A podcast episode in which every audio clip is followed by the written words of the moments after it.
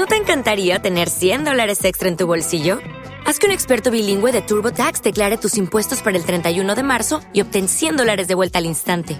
Porque no importa cuáles hayan sido tus logros del año pasado, TurboTax hace que cuenten. Obtén 100 dólares de vuelta y tus impuestos con 100% de precisión. Solo con Intuit TurboTax.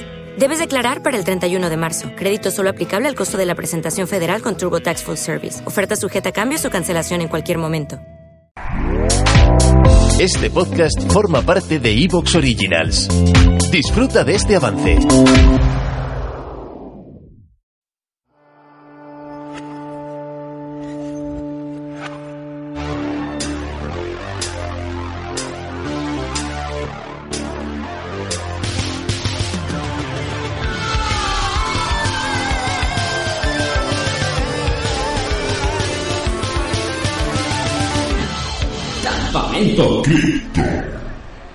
Hola queridos campistas, estamos aquí en Campamento Krypton y bueno, aprovechando los últimos días del verano hemos decidido visitar Málaga y sobre todo visitar uno de los monumentos yo creo más importantes de la ciudad, que es el semáforo que el consistorio de Málaga ha decidido dedicar al bueno de Chiquito de la Calzada. Estamos aquí en la calle Tomás Echeverría y vemos que bueno, desgraciadamente es un semáforo ornamental bueno, también es ornamental la, la, estatua que le han dedicado a este estupendo cómico. Estábamos aquí pensando en otras personas insignes que quizá deberían tener algún tipo de monumento en las ciudades. Quizá los cinco antimonitores deberían ganar un monumento después de haber preparado este programa, pero voy a ir presentándoles e ir lanzándoles la pregunta. Tenemos aquí a B. Sánchez.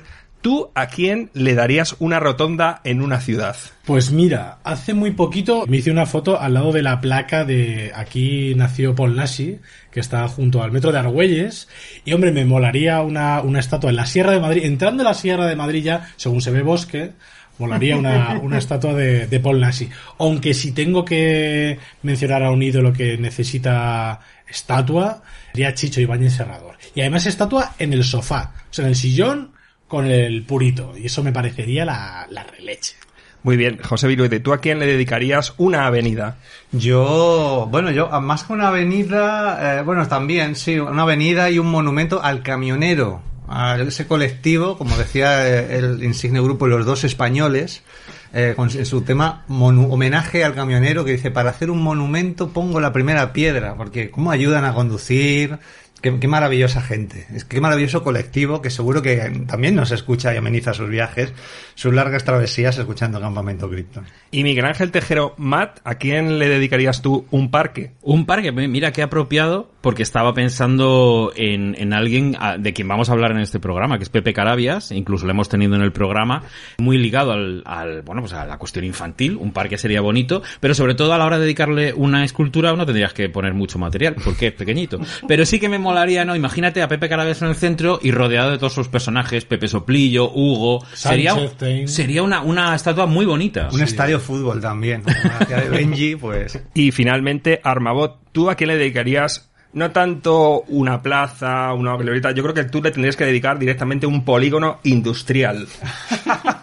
pues bueno, un polígono industrial a lo mejor pues, pues toda la carrera de, de ese dúo, que primero fue un trío, sobre todo el grueso de su carrera, el dúo Martes y 13, que hombre, reivindicados están, pero y yo creo que, que no somos conscientes de que fueron un poco los Monty Python españoles con un humor bastante surrealista. Es verdad que muchas piezas que ahora desde, desde el filtro millennial, pues, pues igual no, no entenderían el contexto. Sobre todo hay que exagerar, hay que exagerar mucho la ración de Dios mío, Dios mío. Pero, pero es que claro, nos, nos trajeron momentos realmente delirantes. Pero entonces, como es un polígono sería claro. la calle Dígamelón, claro. la calle Aquí huele a muerto. ¿Dónde, dónde vive usted? ¿Dónde tiene usted la, la fábrica? La nave. En Aquí huele a muerto número 13. La calle Rap. A ver si los de Cobo Calleja se animan y, y, y le dan la vuelta, ¿no? Pues me han gustado mucho vuestras sugerencias. Yo creo que hay que hablar con los responsables del urbanismo de diferentes ciudades para pedir estos nombres para los próximos planes urbanísticos. Pero yo creo que el mejor homenaje que se le puede hacer a una persona es que esa persona, en algún momento de su vida, pueda hacer una película, ¿no? Porque al final eso queda. Queda inmortalizada. ¿No? Su figura. ¿no? Exactamente. Entonces, eh, curiosamente, en Chiquito de la Calzada eh, no solo tiene dos monumentos en, en Málaga, sino que aparte tiene una carrera de- dentro del mundo del cine y nos hemos dado cuenta que otros muchos cómicos españoles lo han intentado, en algunos casos lo han conseguido y en otros casos han fracasado y han tenido también, pues bueno, una pequeña carrera o han hecho sus pinitos dentro del mundo del cine. Nosotros estábamos intentando localizar estas eh, películas y hemos acudido siempre a nuestros buenos amigos de Flixolé.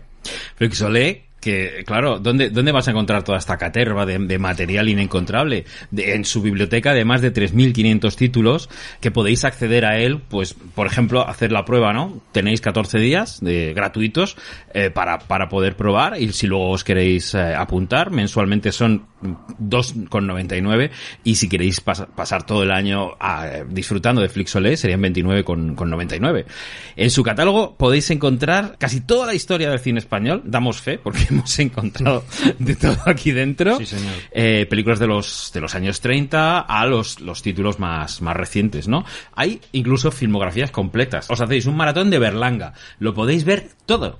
Si queréis haceros un maratón de Alex de la Iglesia, tenéis un montón de, de pelis, ¿no? Los mejores títulos, Exploitation, eh, Spaghetti Western, Fantaterror, del que ya hablamos en, en nuestro especial.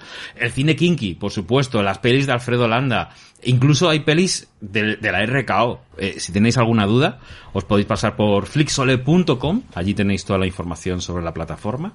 Y, y no dejéis de... de- de y, na- y de lo bueno es que se puede navegar sin estar eh, adscrito, se, se puede navegar y puede- consultar. Se puede consultar el catálogo completo. o sea, Razón de guay. más para echarle un ojo. Y dentro del actual catálogo de Flixolé tenemos además una serie de colecciones. Ya en uno de los últimos programas hablamos de una colección dedicada al cine erótico, esta colección Dos Rombos, pero fíjate, hemos encontrado una colección que precisamente tiene películas de cómicos de televisión y bueno, y algún otro cómico de otro tipo de medio que también está dentro de la colección que hicieron sus pinitos en el cine. Esta colección se llama Visto en Televisión y bueno, pues hemos decidido hacer un pequeño monográfico en torno a esta colección de títulos en el que por supuesto el que yo creo que es el más querido por todos nosotros es Chiquito de la Calzada. Aquí llega Condemor, el pecador de la pradera. Yo creo que ya desde el título queda clara la... Eh, aquí llega. eh, Claro. eh, atento. Que viene. Pero cuánto, Atiende. o sea, de toda, de, de, de, de ese gran número de one-liners, o yo no sé cómo decirlo, de gimmicks, ¿no? De, de, de frases hechas que solo salieron de la imaginación de chiquito y de su surrealismo y de su manera de contar, ¿cuántas más puedes meter en el título de la película? Aquí llega Candemore, el pecador de la pradera, o sea, es que Sí, sí. no hay lugar a dudas. Claro. Ah, Hay que decir que mm, Chiquito de la Calzada es un, uno de estos cómicos que tiene un universo propio muy conseguido y que le alejaba de, pues, de esa figura muchas veces de, de cuentachistes, ¿no? Por supuesto, es lo que hacía él. Le dosificaban en su programa con mucha sabiduría, ¿verdad? No, no le tenían enchufado todo el rato contando chistes, sino que salía dos o tres veces por programa para contar algo. Entonces yo creo que siempre nos quedamos con más, nos quedamos con más eh, ganas de saber quién era el doctor Grijan de More, quién era el conde More, eh, ¿Dónde estaba ubicado el duodeno exactamente? Claro, bar- ¿por qué tanto barbate? Eso de chiquito San que decía, ¿por qué andaba? No puedo, no puedo. Entonces, claro, es muy complicado, ¿eh? Hay que decir que es muy complicado crear ese lore que le dirían hoy en día, ¿no? El lore de chiquito. ¿Cuál es el lore? Pues La, la caída de hacia dónde. es que además una cosa buena de, de Chiquito de la Calzada es que mm, algunas cosas las hemos descubierto con el tiempo. Por ejemplo, ¿quién era Bostele? El caballo blanco de Bostele, además como esta película es un western Claro, y que es le un poco un homenaje al cine grabado en Almería, etcétera, pues claro, chiquito probablemente cuando le dijeron que iba a hacer una película de vaqueros, dijo, ¡ah!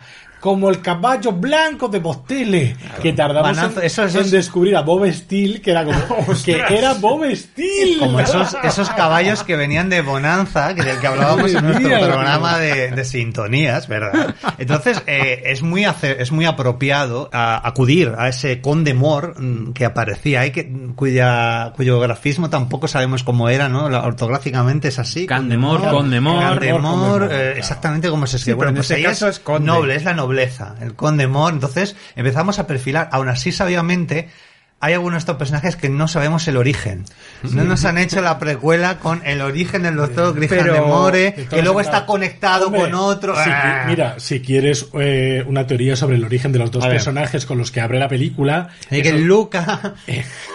Lucas Y y, el y el conde. conde Mor chiquito, ¿de dónde vienen? ¿Cuál es el origen? El origen es Aquí huela muerto. Sí. Porque obviamente esta película es una secuela de Aquí huela muerto con Martes y 13, eh, con un guion que ya estaría perfiladísimo y que como Martes y 13 ya se habían separado después del Robobo, eh, la esta idea que ya tenía eh, Álvaro Sánchez de Heredia en la cabeza la reconvirtió. Pero los personajes, si lo pensáis, Es son un- los mismos que Aquí Sí, huela pero, muerto. pero eh, yo creo que es interesante analizar cómo desde ese lore del que hablábamos te sientas a escribir y dices, ah, vale, el conde Mor va a ser ese conde que me hace falta, hasta luego Lucas eh, va a ser el ayudante sí. y todo esto va a ir encajando. encajado, sí. Eh, y entonces, bueno, que, que estás, Que tiene su estás- utilizando material que a lo mejor estaba pensado para otro dúo cómico, pero y sin embargo lo, lo está empastas rodeado muy bien. de todo este desarrollo, este todo el mundo Es lo que chiqui- dices chiquito. tú, un, un conde francés ya, pues sin título, evidentemente, eh, en decadencia, y el criado que le va, Sí, sí. que va siempre pidiéndole que- que, le suba el sueldo, además, también, Siempre. que esto también es un chiste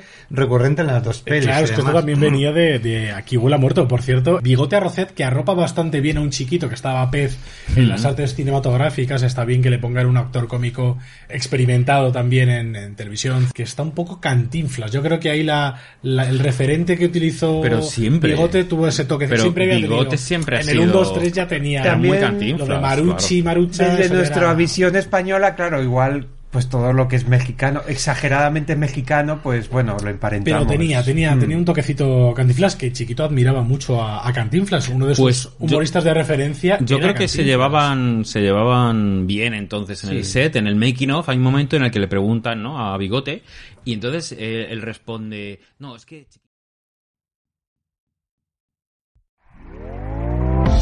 ¿Te está gustando lo que escuchas? Este podcast forma parte de Evox Originals y puedes escucharlo completo y gratis desde la aplicación de Evox. Instálala desde tu store y suscríbete a él para no perderte ningún episodio.